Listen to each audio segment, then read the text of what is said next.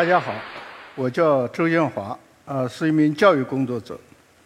呃，我今天给大家演讲的题目呢，叫“教育解放心灵”。这个题目呢，呃，也是我多年做教育的感悟。五月六号，海淀区教工委教委呢，在人大附中航天城学校举办了这个教育家办学实践研讨会。呃，我汇报的就是这个题目。这个题目呢有两个含义。第一个含义，做教育必须解放心灵，它是手段；第二个含义，做教育是为了解放心灵，它是目的。那么为什么会形成这样一个题目呢？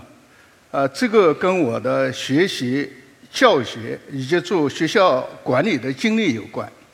呃，一九八五年啊，我从苏州大学数学系毕业。被分配到这个苏北盐城市建湖县的一所乡镇中学任教。那么这所中学呢，呃，离县城比较远，条件比较差。那么整个这个生源也不理想。但是呢，这里的孩子学习非常刻苦。呃，我到这个学校任教高一，我印象非常深的，就是这些孩子的智力不是非常突出，但学习刻苦到什么程度呢？晚上那会儿是没有电灯的，孩子们点的都是那个罩子灯，就是外面加一个玻璃罩的，所以孩子们学到十一点多、十二点，晚上到宿舍的时候，这个鼻孔掏出来都是黑的，就是油烟熏的。所以呢，孩子们的学习深深的打动我，我想我一定要做一个好老师。但很快呢，我就会怕放假。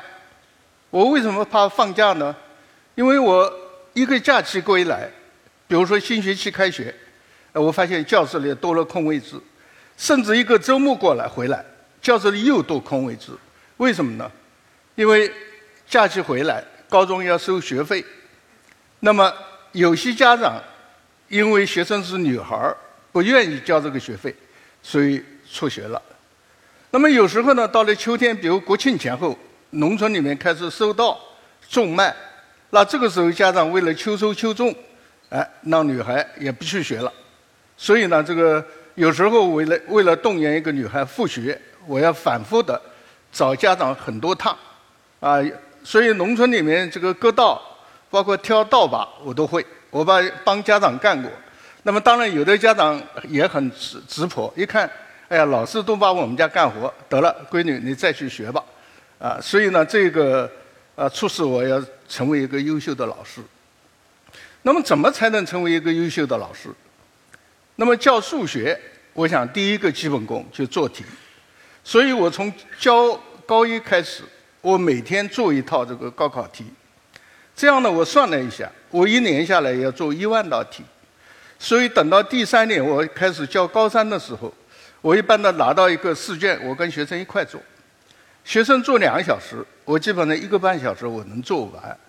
而且呢，我自己做了以后再跟学生讲，这个收获是不一样的。啊，另外一方面，哎，我跑到我们县高中，把所有优秀数学老师的课听个遍，而且还听了不止一遍。另外呢，我把当时能够订到的十六种数学期刊，我全部订了，认真的看这上面的这个教改文章，同时我还读了几十本名著。所以这样不知不觉当中，几年过后。教学基本功这样一个软件，我把它练成了硬件。一九九八年，我第一届学生从高一带到高三，然后文科班全县四个满分都在我的这个班级里面，是农村中学。理科班我的平均分跟县高中理科班的平均分在一个水平线上，所以呢，这个当时我们学校我们县也非常震撼。后来到了这个一九九二年。江苏省呢开始了高中优秀数学课的评选，我在学校评评选第一名，教学片评选第一名，然后县里面评选第一名，大市评选我还是第一名，最后到江苏省级评选我是第四名，所以这样呢，在这个一九九二年我三十岁的时候，啊破格晋升了中学高级教师，我这个教学依据非常好，但是呢。在农村中学有一件事情，对我的这个心里面的这种心结还是很大，是一个两位无保老人，就是无保户啊，就是没有子女，呃，由村里面提供五项生活保障。他们收养了一个被遗弃的女婴，这个女孩学习特别认真，平时成绩特别优秀，但一到大考她就掉下来，一到大考就掉下来。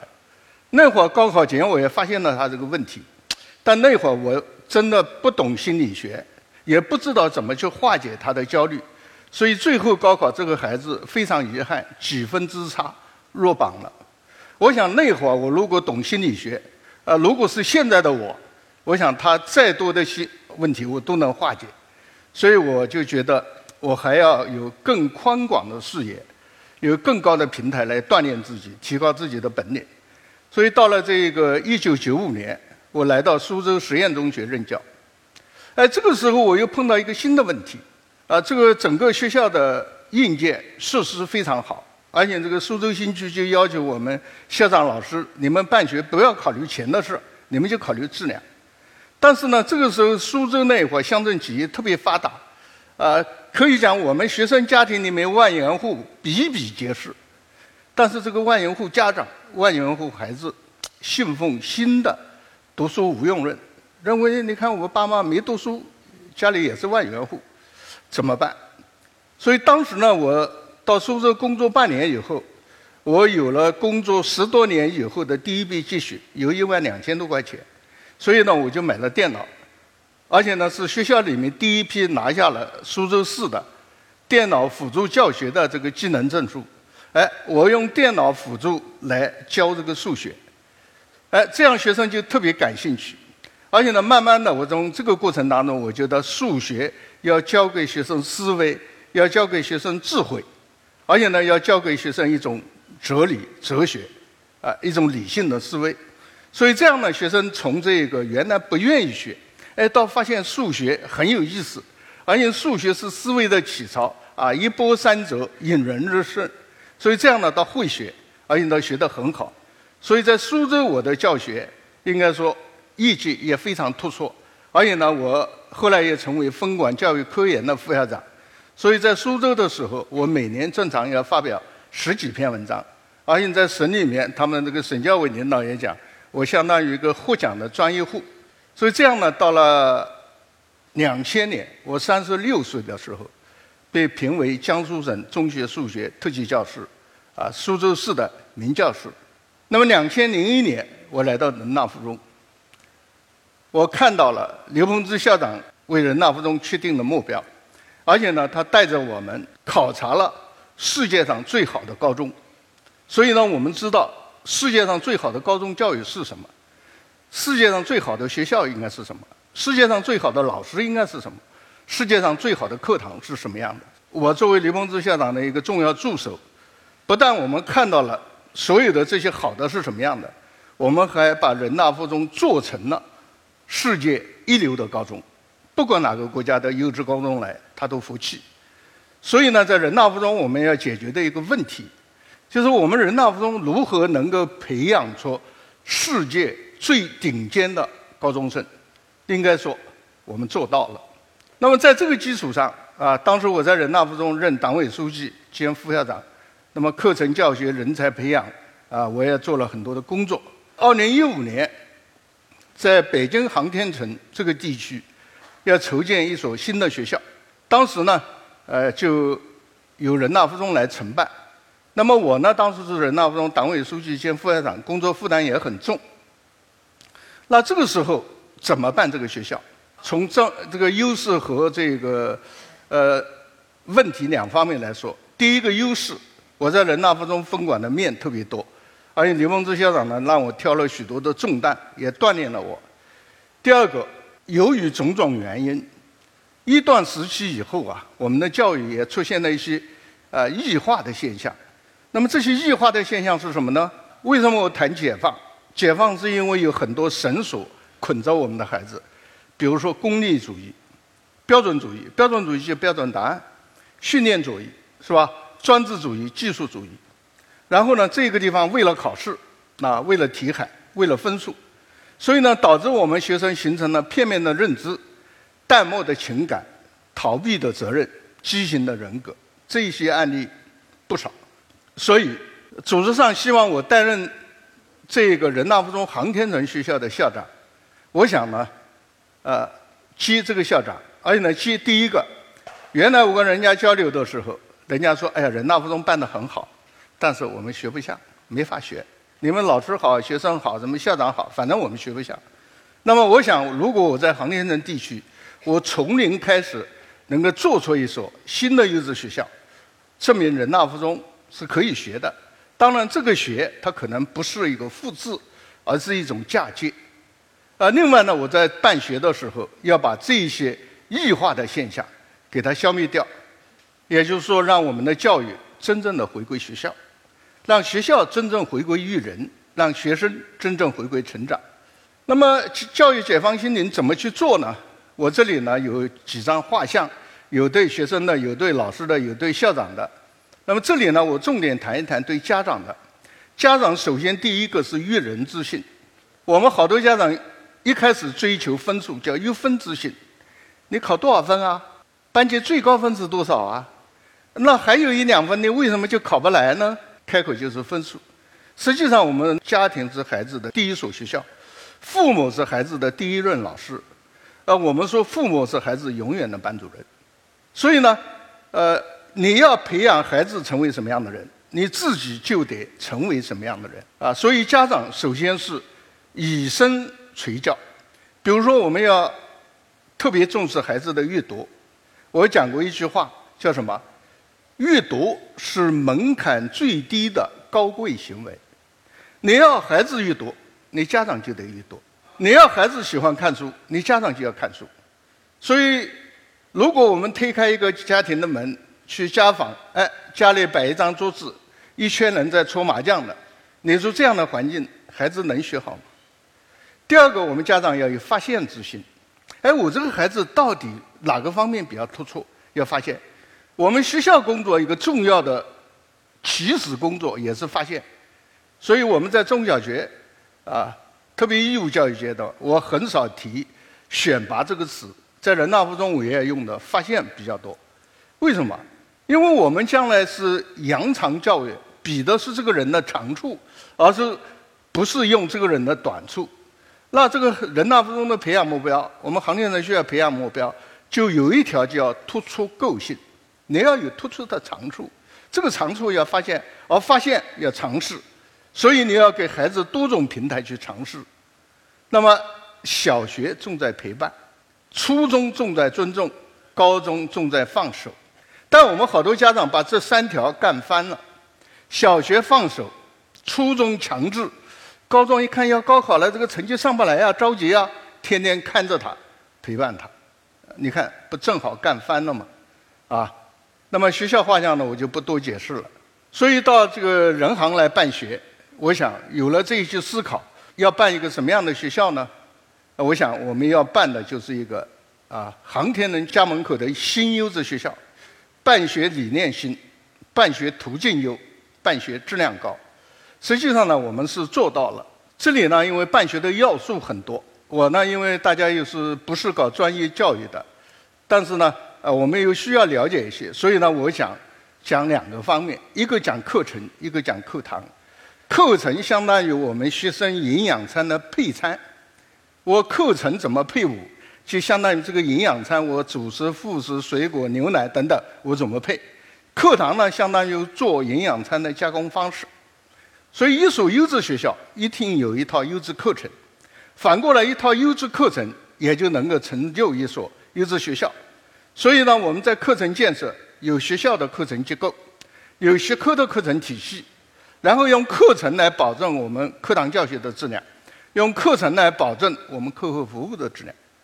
所以我们这个在双减前，我们就是这样设计的。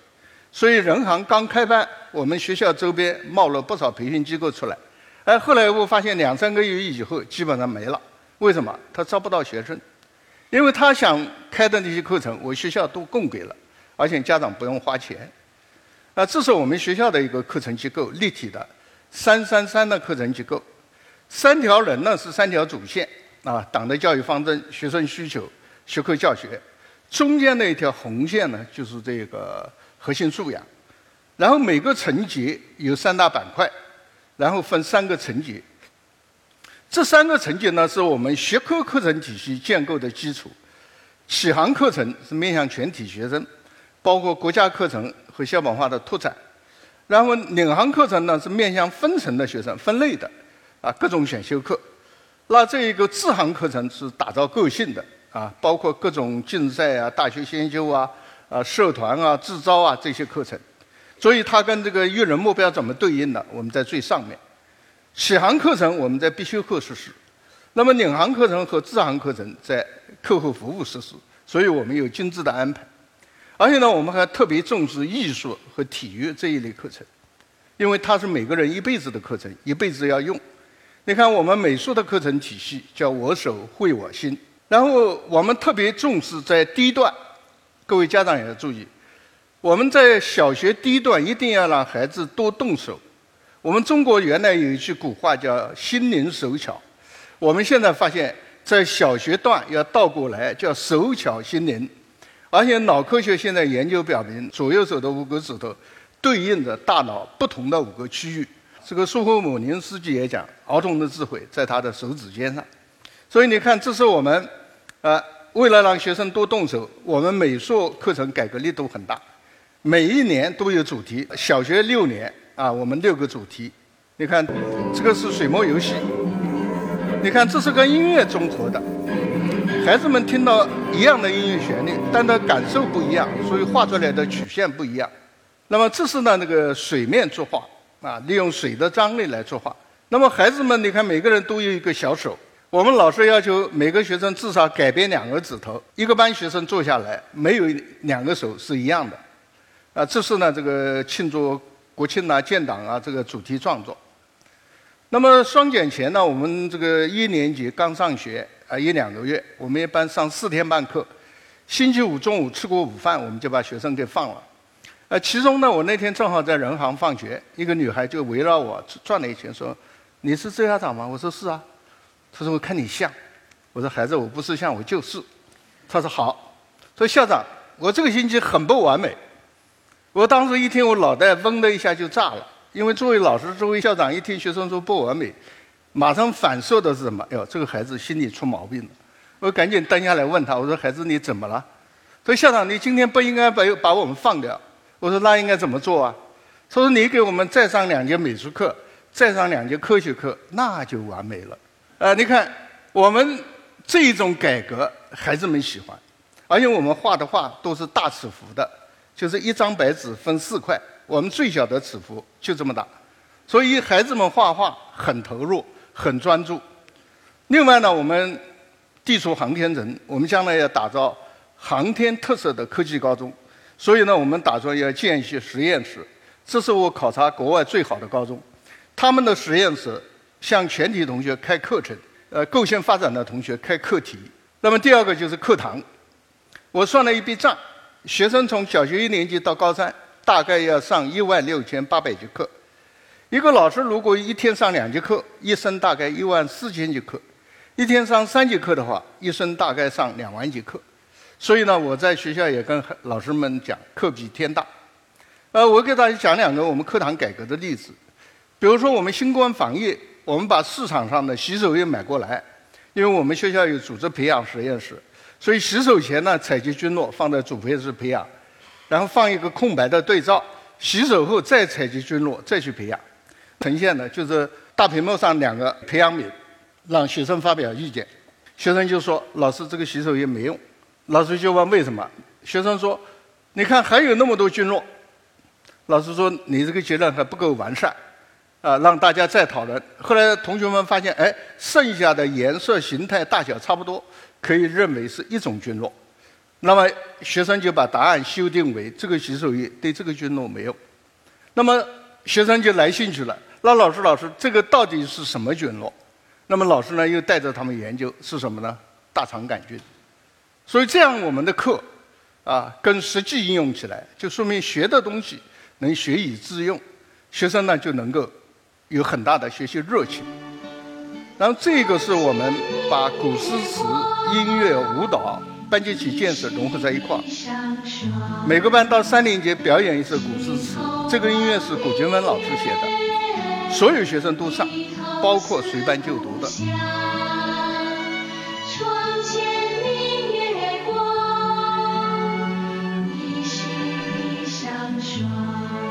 呃，我们就稍微再看一段啊。